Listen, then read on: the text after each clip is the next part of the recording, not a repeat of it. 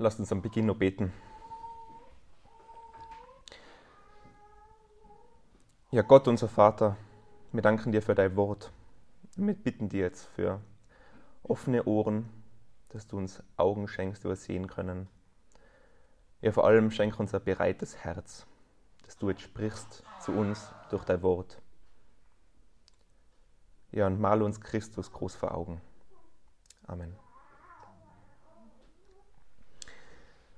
Wir befinden uns gerade im Markus-Evangelium und in der letzten Predigt haben wir gehört, wie Christus mit Vollmacht lehrt, wie er Dämonen austreibt und wie er Fieber vertreibt. Wir haben gesehen, Jesus ist mächtig und barmherzig. Und wir kommen heute jetzt zum weiteren Text, ähm, zehn Verse, die ich ganz gerne in zwei Abschnitte, äh, Abschnitte eingliedern woll, äh, will. Das ist Vers 35 bis 39. Da geht es so ein bisschen um die Einführung. Jesus geht hinaus, ist einsam beim Vater. Und dann so ein bisschen die Hauptgeschichte von der heutigen Predigt. Jesus heilt einen Aussätzigen für die Verse 40 bis 45. Ja, wir müssen uns das vorstellen. Jesus erregt riesiges Aufsehen, oder? Es müsst ihr euch das vorstellen, da kommt auf einmal ein Wunderheiler in einen Ort. Das ist wie wenn im Wipptal ein Wunderheiler auftritt, der was mit Vollmacht heilt, der was Dämonen austreibt, der was Kranke heilt, vielleicht Menschen, die was seit der Geburt an verkrüppelt sind oder Gliedmaßen fehlen. Jesus geht hin und heilt die. Es ist ein riesiges Aufsehen natürlich, was da passiert, oder? Und schon bald hat es in der Region keinen Menschen mehr gegeben, der was nicht von diesem Jesus gehört hat. Oder vielleicht sogar jemanden kennt, der geheilt worden ist. Und direkt vor der heutigen Predigtstelle lesen wir, dass die ganze Stadt versammelt war vor der Tür. Jesus war gerade bei der Schwiegermutter von Petrus und die ganze Stadt ist gekommen zu dem Haus. Alle waren da. Hunderte Menschen waren versammelt vor der Tür. Alle wollten zu Jesus. Alle haben gehört, ein Wunderheiler ist da, wir möchten hin. Und es hat einen riesigen Hype gegeben rund um Jesus. Und an diesem Abend hat auch Jesus viele Dämonen ausgetrieben und Krankheiten geheilt. Und wir kommen zu der heutigen Predigtstelle und ich will nochmal vorlesen ab Vers 35. Und am Morgen, noch vor Tage, stand er auf, ging hinaus und er ging an eine einsame Stätte und betete dort. Und Simon und die bei ihm waren, eilten ihm nach. Und da sie ihn fanden, sprachen sie zu ihm, jedermann sucht dich. Am Abend zuvor hat Jesus noch lange gedient, oder? Er war dort in einem Haus von der Schwiegermutter von Petrus, hat viele Leute geheilt, hat ihnen gedient am nächsten Morgen steht er trotzdem früh auf. Er geht hin, sucht seinen Vater. Er sucht die Ruhe. Er sucht ja, seinen Gott, seinen Vater und sucht das Gebet. Jesus will alleine sein mit dem Vater. Er handelt nicht losgelöst von ihm, sondern er handelt im Einklang mit ihm. Und dann kommen schon Simon und die bei ihm waren und sie eilen ihm nach, sie, sie jagen ihm nach, steht eigentlich im Griechischen. Und sie sagen, jedermann sucht dich. Sie sagen so quasi, Jesus, so viele Menschen suchen nach dir, du hast so viele von Krankheit befreit, sogar Dämonen ausgetrieben. Äh, sowas ist ja noch nie gesehen worden hier, oder? Riesiger Aufschrei, alle wollen zu dir, alle reden von dir, du bist berühmt. Und, und, und was machst du da im Nirgendwo, in der Einsamkeit, alleine betest? Du, du kannst nicht hier sein, die Menschen brauchen die. Wir haben einen Dienst zu erledigen. Und wie antwortet Jesus jetzt auf, auf diesen Vorwurf von den Jüngern? Sagt er etwa, ja super, dass die ganzen Leute zu mir wollen, äh, super, dass sie geheilt werden wollen, wir müssen weiter heilen, gründen mal eine kleine Kirche hier. Na, Jesus sagt, oder Jesus hat einen anderen Auftrag im Auge. Er hat den Auftrag seines Vaters im Auge. Wir lesen weiter im Vers 38. Und er sprach zu ihnen, lasst uns anders wohin gehen in die nächsten Orte, dass ich auch dort predige, denn dazu bin ich gekommen. Also Jesu Auftrag war es zu predigen. Was soll Jesus predigen? Das haben wir schon gehört in der vergangenen Predigt, in Vers 14 und 15 vom Markus Evangelium im ersten Kapitel. Jesus kam nach Galiläa und er predigte das Evangelium Gottes. Und er sprach, die Zeit ist erfüllt und das Reich Gottes ist nahe herbeigekommen. Tut Buße und glaubt an das Evangelium. Jesus predigt Buße, Jesus predigt, dass das Reich Gottes nahe gekommen ist und Jesus predigt das Evangelium Gottes. Das ist sein Auftrag. Aber die Leute, die was da versammelt waren, die Massen, die Hunderte von Leuten, ja, die waren eigentlich interessiert an Heilungen. Sie waren interessiert an Wundertaten. Sie wollten diesen Hype mitbekommen. Sie waren nicht am Reich Gottes interessiert. Sie waren nicht am Evangelium Gottes interessiert.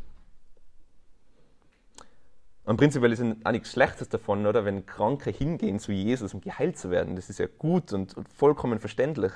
Aber sie waren halt wie verblendet von diesen Heilungen. Sie waren wie in einen Bann gezogen von diesen Wundertaten, dass sie nichts mehr anders sehen haben können.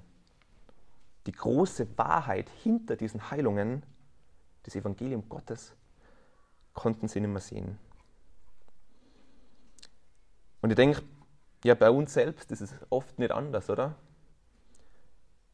Wir sind oft wie diese Massen an Menschen, wir sind oft wie diese Jünger, wenn es uns schlecht geht, wenn wir krank sind, wenn wir unten sind, dann suchen wir Jesus und sagen, Jesus, hilf uns. Aber wir sehen nicht, dass wir eigentlich das Evangelium Gottes noch viel mehr brauchen. Dass unser Geist das Evangelium Gottes noch viel mehr braucht, als wir das wir körperliche Heilung brauchen. Ja, und Jesus war konzentriert auf seinen Auftrag. Er war fokussiert.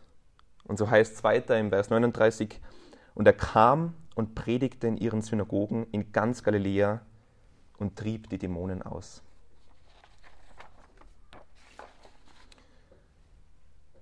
Und wir kommen auch schon zum, zum Hauptteil dieser Predigt. Jesus heilt einen Aussätzigen. Jesus reinigt einen Aussätzigen. Ab Vers 40.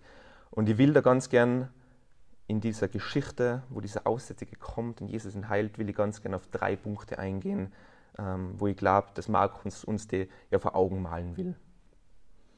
Der erste Punkt ist, Jesus ist ansteckender. Der zweite Punkt, Jesus stellt wieder her. Und der dritte Punkt, Jesus tauscht den Platz. Schauen wir uns den ersten Punkt an. Jesus ist ansteckender. Jesus ist ansteckender. Wie war es? Jesus ist ansteckender als der Aussatz. Lese Vers 40. Und es kam zu ihm ein Aussätziger, der bat ihn, kniete nieder und sprach zu ihm, willst du, so kannst du mich reinigen. Und es stellt sich dann die Frage, was ist überhaupt ein Aussätziger, oder? Was ist das? Wir können vielleicht nicht unbedingt was anfangen mit diesem Begriff. Ähm, prinzipiell geht es da um eine Hautkrankheit, oder? Aber in der Bibel hat der Aussätziger noch viel mehr Bedeutung als ein kranker Mensch zu sein, als wie Hautkrankheit zu haben. Im dritten Kapitel von Mose, äh, im dritten Mose, in Levitikus, ähm, Kapitel 13, da gibt es eben ähm, eine ganz klare Beschreibung, was Aussatz ist und ähm, ja, wie der zu behandeln ist. Und ich will ganz gerne ein paar Verse daraus vorlesen. Das ist 3. Mose 13, die ersten acht Verse.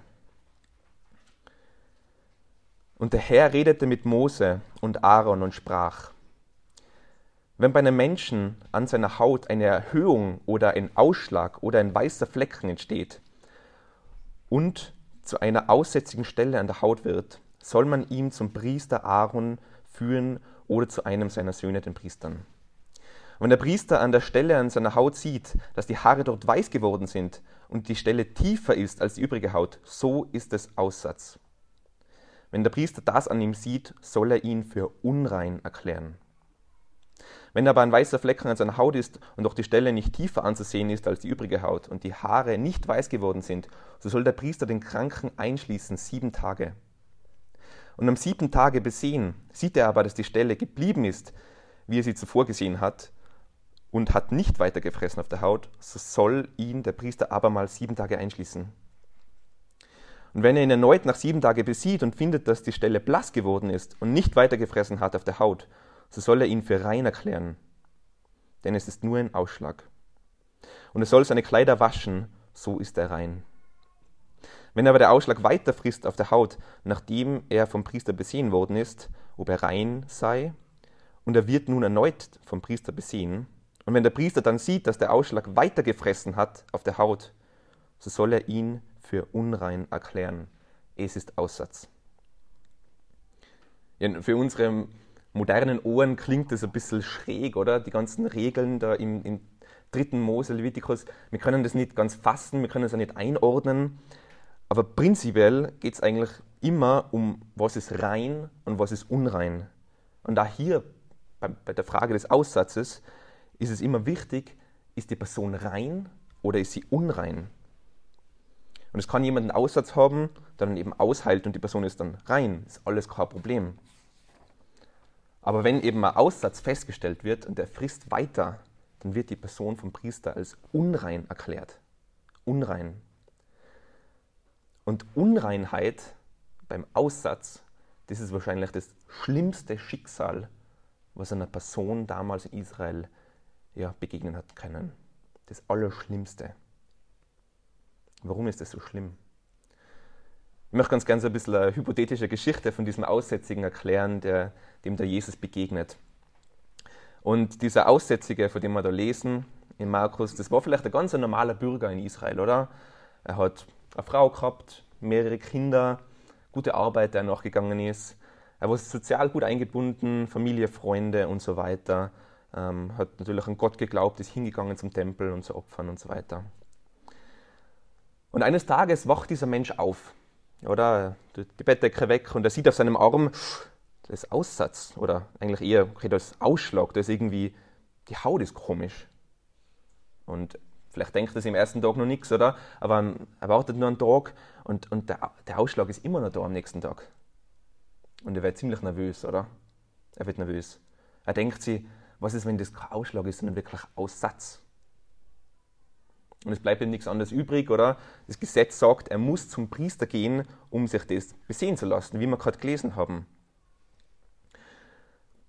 Genau, und er geht hin und er lässt sich das anschauen vom Priester.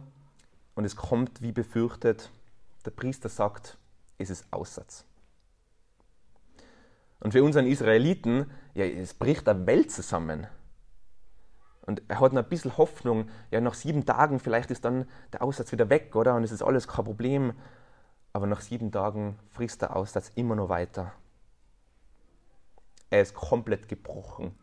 Er ist am Boden zerstört. Denn er weiß, was es bedeutet, Aussatz zu haben. Er weiß, was es bedeutet, unrein zu sein. Ich will weiterlesen, 3. Mose 13, Vers 45. Wer nun aussätzig ist, soll zerrissene Kleider tragen und das Haar lose und den Bart verhüllt. Und er soll rufen, unrein, unrein. Und solange die Stelle an ihm ist, soll er unrein sein. Er soll alleine wohnen und seine Wohnung soll außerhalb des Lagers sein. Die Folgen von Unreinheit ist Isolation. Wie der Name Aussatz schon sagt, ist er ausgesetzt von der Gesellschaft, ausgesetzt von Familie, von Freunden, von der Synagoge, vom Tempel und auch von Gott. Ja, es ist komplett hoffnungslos, es ist zerstörend. Ja, und so packt unser Israelit, er packt seine Sachen von daheim, er verlässt seine Frau, sogar letztes Mal Wiedersehen, verlässt seine Kinder, verlässt seine Freunde, ja, lässt seine Arbeit hinter sich. Und er sucht ja, seine Wohnung alleine außerhalb des Lagers, draußen. Und was ist eigentlich der Grund, warum der Aussätzige ausgesetzt wird? Einerseits irgendwie praktischer Grund oder? Infektionskrankheit, Abgrenzung ist irgendwie notwendig, aber das war gar nicht so das große Problem für die damalige Zeit. Man hat nicht so viel Angst gehabt, dass man sich ansteckt. Das viel größere Problem ist eine geistliche Komponente.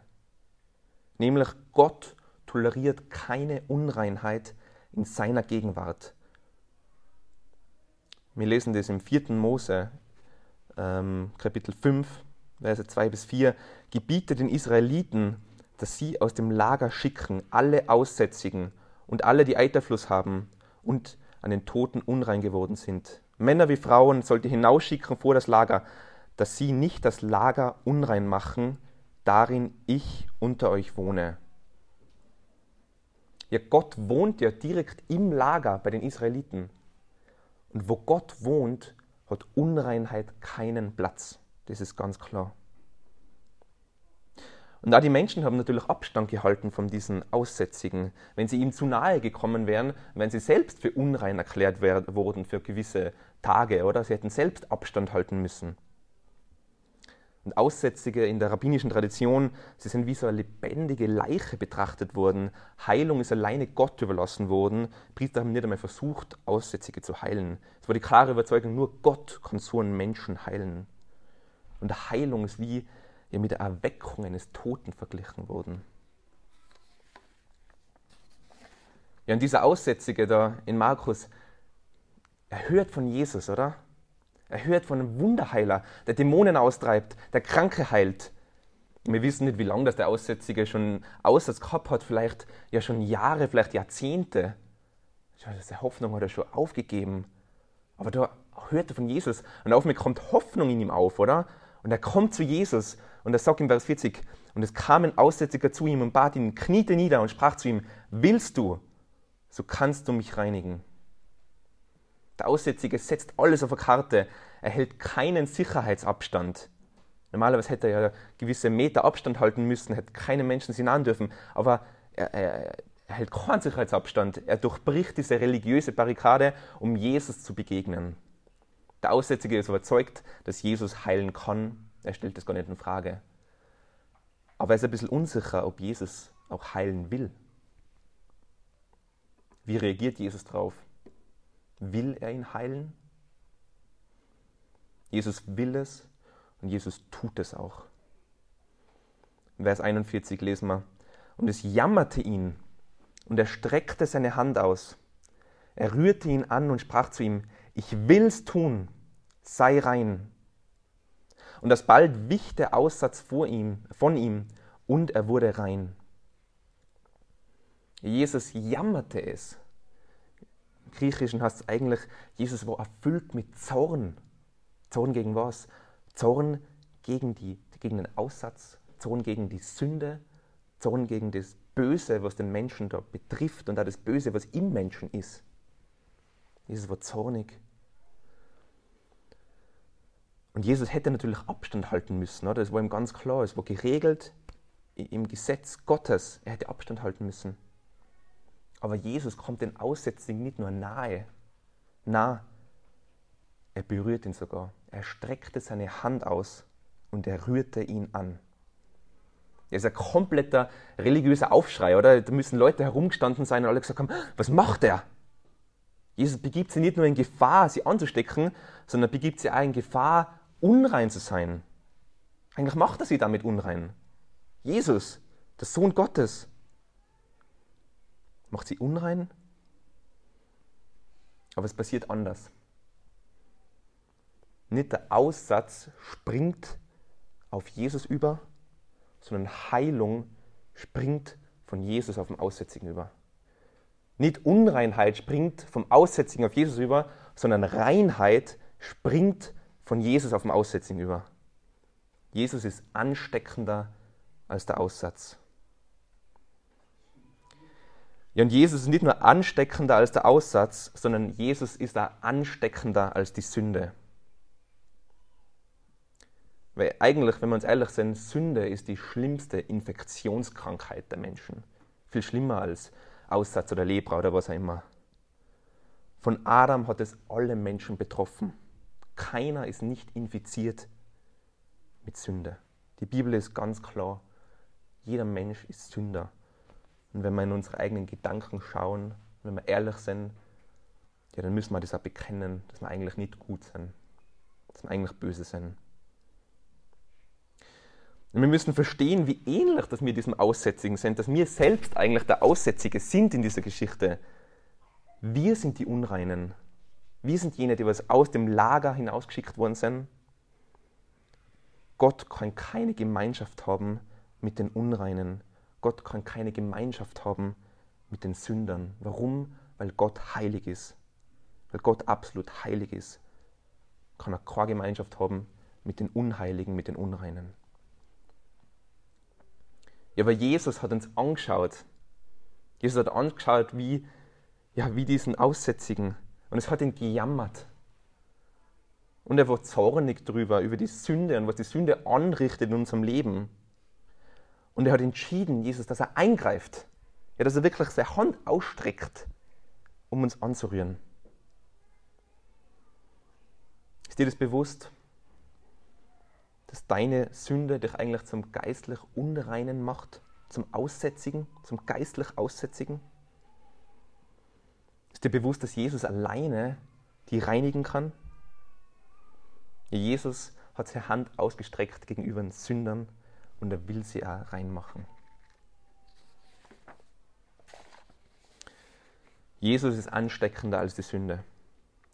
Kommen wir zum zweiten Punkt. Jesus stellt wieder her.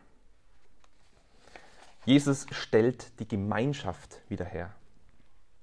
Wir weiterlesen, Vers 43. Und Jesus bedrohte ihn und trieb ihn alsbald von sich und sprach zu ihm, sieh zu, dass du niemandem etwas sagst, sondern geh hin und zeige dich dem Priester und opfere für deine Reinigung, was Mose geboten hat, ihnen zum Zeugnis. In dieser schräge Situation, oder? Jesus heilt da jemanden, der was vielleicht seit Jahrzehnte ausgegrenzt war, und er sagt zu ihm, sag kaum was. Warum sagt Jesus das? Warum darf er kaum was sagen? Das ist ja voll schräg, in, unintuitiv, oder? Und wenn wir weiter im Markus-Evangelium lesen, dann sehen wir, dass Jesus vielen Geheilten gesagt hat, dass, er, ähm, ja, dass die Heilungen nicht bekannt werden sollen, dass sie schweigen sollen. Und je näher wir zum Kreuz kommen, desto weniger verbietet Jesus den Geheilten, das weiterzusagen. Und desto mehr will er, dass seine wahre Identität zum Vorschein kommt.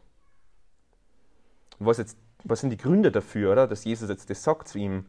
Ich glaube, wir haben eh schon am Anfang gehört, oder? Da waren hunderte von Leuten, da waren Massen von Leuten, die was hingegangen sind zu Jesus, und die was nur Wunder sehen wollten. Sie wollten nicht das Evangelium Gottes hören.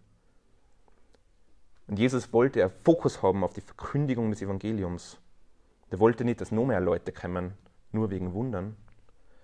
Und im Prinzip wollte Jesus das verhindern, was wir dann genau äh, nur lesen werden, was dann im Anschluss passiert. Und warum soll sich jetzt der, der Aussätzige den Priestern zeigen? Ich meine, er ist ja schon irgendwie, er ist ja schon gereinigt, oder? Durch Jesus. Warum soll er sich trotzdem den Priestern zeigen? Und ich glaube, es sind zwei Sachen. Ihnen zum Zeugnis und Wiederherstellung der Gemeinschaft. Ihnen zum Zeugnis, das lesen wir im Text. Jesus hat ihn rein gemacht, aber es hat trotzdem einen Priester gebraucht, um ihn rein zu sprechen. In Levitikus gibt es da wieder ein eigenes Kapitel, wo ganz genau beschrieben ist, wo es ein Aussätziger alles opfern muss, dass er sie waschen muss und so weiter, dass er wirklich für rein erklärt wird. Und wir müssen auch verstehen, dass Heilungen von einem Aussätzigen etwas absolut Außergewöhnliches sind in der Bibel. Ich glaube, vor dieser Geschichte gibt es zwei Beschreibungen in der Bibel, wo ein Aussätziger wirklich ähm, ja, gereinigt worden ist. Und es war dieser rabbinische Glaube, nur Gott kann von Aussatz reinigen. Und wenn es dieser Aussätzige hingeht zu den Priestern und sich zeigt, ja, die Priester hätten genau gewusst, da passiert etwas Außergewöhnliches. Gott heilt aktiv durch Jesus. Ja, Jesus ist göttlich. Das wäre die klare Botschaft gewesen, ihnen zum Zeugnis. Und zweitens Wiederherstellung der Gemeinschaft diese Zeremonie der Priester, das wäre wichtig gewesen für offizielle Reinsprechung, dass er diese Person wirklich reintegriert werden kann in die Gesellschaft, in die Familie, in die Arbeit. Ja, dass er wieder in das Lager gehen kann, wo Gott ist, zum Tempel, sich Gott nähern kann. Sich Gott nähern kann. Und Jesus stellt nicht nur die Gemeinschaft von diesem Aussätzigen wieder her, sondern Jesus stellt da unsere Gemeinschaft mit Gott wieder her. Jesus stellt unsere Gemeinschaft mit Gott wieder her. Seit Adam sind wir durch die Sünde ja wie abgetrennt von der Gemeinschaft Gottes. Wir sind abgeschnitten. Wir alle. Kein Mensch hat seitdem wahre Gemeinschaft gehabt mit Gott. Und unsere Bestimmung, wo Gott Adam und Eva gemacht hat im, im Garten, war andere. Sie sollten mit Gott in Gemeinschaft leben. Sie wollten ja mit Gott im Garten wandeln, oder?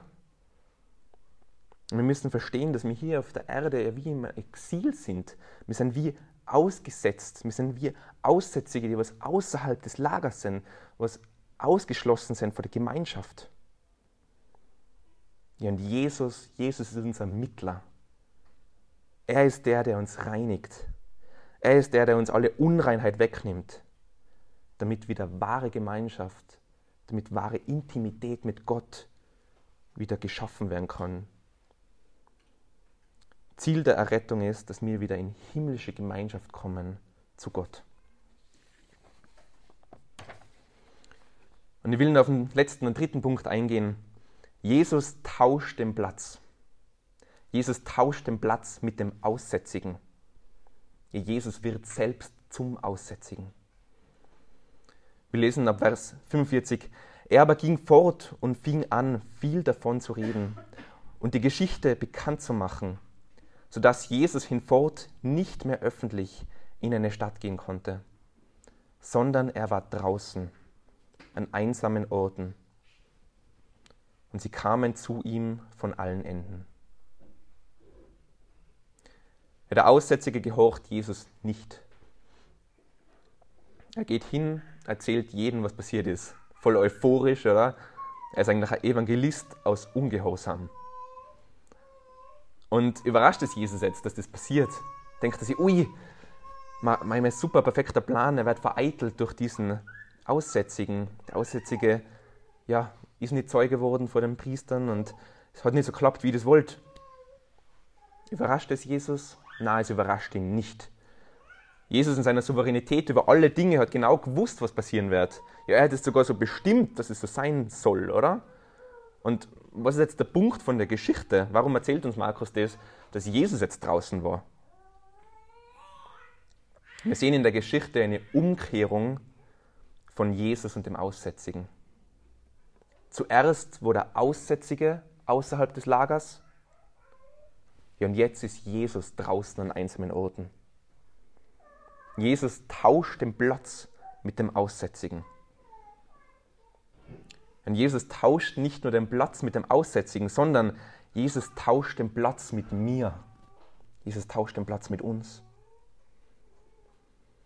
Die ganze Geschichte ist ja eigentlich eine Metapher, oder? Es ist eine Metapher für das, was dort am Kreuz passiert ist. Ich will vorlesen aus 2. Korinther 5, Vers 12. Denn er hat den, der von keiner Sünde wusste, für uns zur Sünde gemacht, auf dass wir in ihm die Gerechtigkeit würden, die vor Gott gilt. Er, der was vor keiner Sünde wusste, ist zur Sünde gemacht worden. Und das hat er dort am Kreuz gemacht. Unser Herr Jesus ist dort am Kreuz zur Sünde gemacht worden. Und er ist dort am Kreuz in die Isolation gegangen. Ist ausgeschlossen worden von der Gemeinschaft Gottes. Und deswegen hat er gerufen am Kreuz, mein Gott, mein Gott, warum hast du mich verlassen? Dort am Kreuz ist Jesus für uns in die Isolation gegangen. Dort am Kreuz trägt Jesus den Aussatz dieser Person. Dort am Kreuz trägt Jesus meinen Aussatz. Dort am Kreuz trägt Jesus meine Sünde. Eigentlich sind wir die geistlich Aussätzigen, die was in Isolation von Gott leben. Die einzige Möglichkeit, ja, dass wir wieder herausgeholt werden aus der Isolation, aus dem Ausgesetztsein und dass wir wieder hingebracht werden in die Gegenwart Gottes, war das, dass Jesus Christus selbst die Gegenwart Gottes verlassen hat und selbst in die Isolation gegangen ist. Genau das hat er gemacht, dort am Kreuz. Für uns. Er nimmt unseren Platz ein. Er nimmt den Platz von Sündern ein. Ja, Jesus ist ansteckender. Jesus stellt wieder her. Jesus tauscht den Platz. Ja, beten wir unseren Gott nur dafür an. Ja, Herr Jesus, wie herrlich und wie schön bist du, Herr, und wie herrlich ist diese Geschichte, was wir da lesen von diesem Aussätzigen, wie du ihm gnädig warst. Ja, wie du ähm, ja, die Hand ausgestreckt hast zu ihm und ihn berührt hast. Und du das auch mit uns gemacht hast, Herr Jesus. Ja, du hast die Hand ausgestreckt und uns berührt. Du hast keine Angst gehabt, nein. Du hast unsere Sünde auf dich genommen. Und du hast ja unseren Platz mit getauscht, Herr. Eigentlich müssten wir ja dort sterben am Kreuz für unsere Sünde, das wäre gerecht. Eigentlich müsste man ausgeschlossen sein aus der Gemeinschaft Gottes. Ja, das wäre gerecht. Aber nachher, Jesus, du tragst es. Du bist gekommen, Herr, und du hast es alles auf dich genommen. Du bist in die Isolation gegangen, damit wir wieder in die Gemeinschaft kommen dem Vater. Herr, und ich bitte, dass uns das bewegt, Herr, dass uns das Freude macht, dass wir mehr ja, sehen, wie herrlich dass du bist, wie schön dass du bist, wie du uns liebst, Herr. Dass wir die Botschaft ja nicht nur für uns halten, sondern Herr, dass es Auswirkungen hat in unserem Leben und auch auf andere rund um uns herum, Herr. Dass uns weitergeben. Ich möchte dich loben dafür. Amen.